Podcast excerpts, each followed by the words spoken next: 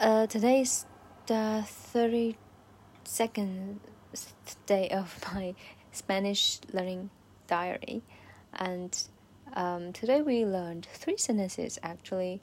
Uh, the first one, uh, how to speak blah blah blah in Spanish. Um, so we would say, uh, ¿Cómo se dice blah blah blah in español? Español. Yeah. Uh, so como means uh, what? Uh, how? And se dice means say. How do you say mm, blah blah? Or also you can say blah blah blah in English. So for example, um, como se dice pencil in español? Yes. And also you can use your um, body language, like by pointing at something, then you can say, ¿Cómo se dice esto? Esto means this. ¿Cómo se dice esto en español? Okay, so that's the first sentence we learned. And next one is uh, how to express your, you know, op- opinion. Are you agree with or disagree with something? So when you uh, agree with something, you can say estoy de acuerdo. Estoy means uh, I am. Yeah, I'm in the state of blah blah blah. I'm in the state of uh, agreement. So you can say estoy de acuerdo. De acuerdo means agree. So also uh, in spoken Spanish, you can say de acuerdo uh, rather than estoy de acuerdo, although both of them are okay. And the uh, the shorter one, de acuerdo, uh, is uh, is frequently used in daily Spanish. Um, it is not only used to show your agreement, but also um, you're willing to move on to the next topic and end with the last one yes, it's just like uh, you're saying this, and um, meanwhile you can be a little bit disagree with it, but also you can say this uh, in order to move on rather than you know stay still to focus on the thing you don't want to discuss anymore. So de acuerdo, and kind of like 不不一定那么走心。 或者是有一点点敷衍的那种感觉哈。De acuerdo, de acuerdo.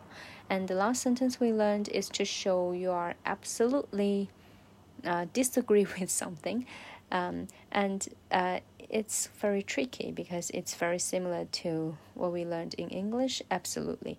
So in Spanish, when you show your your disagreement, uh, you are disagree with something, you can say, uh, "en absol ab." absoluto, en absoluto, en absoluto, en absoluto. Um, so it feels like you are agree with something, you are saying absolutely, but no, it's quite the opposite. And this phenomena is called uh, falso amigo. Falso amigo um, means false friend.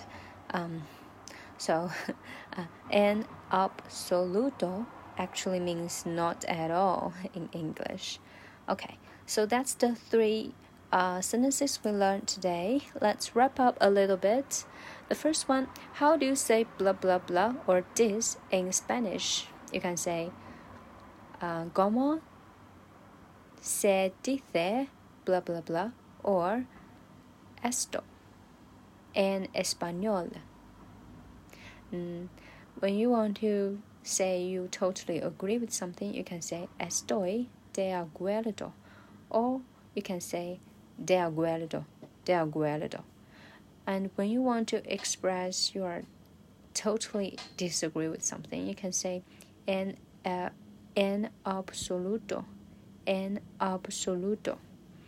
Okay, and now it's time to review a little bit what we learned yesterday. So yesterday we learned uh, very different amounts of beer and also how to say cheers. So let's begin with cheers. You can say ching ching, or you can say, um, how do you say that? Um, you know, ching ching is really interesting, so I tend to forget the other one. Okay, uh, salute, salute. Yeah, sorry, salute. So it's quite uh, similar to the pronunciation. Uh, it's quite similar to salute in pronunciation in English. Salute, yeah, salute, salute. Ching ching, ching ching.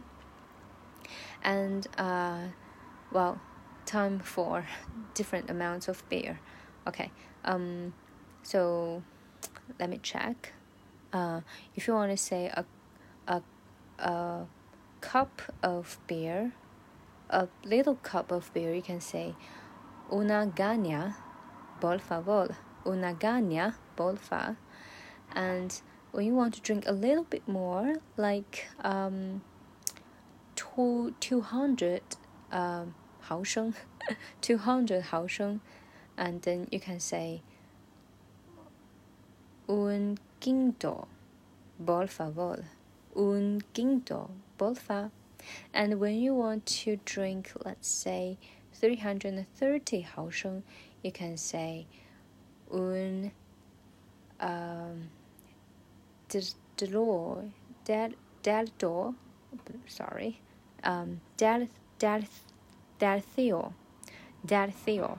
So tres means three. So delthio means one third. Delthio, un delthio, por favor. Also, you can say un delthio, porfa, un delthio, porfa. And when you want to drink like nearly 500 or half of a liter, you can say una um, una oh I can't remember this jarra yeah una jarra por favor una jarra porfa J A R R A. Yeah. Una jarra por favor una jarra sorry.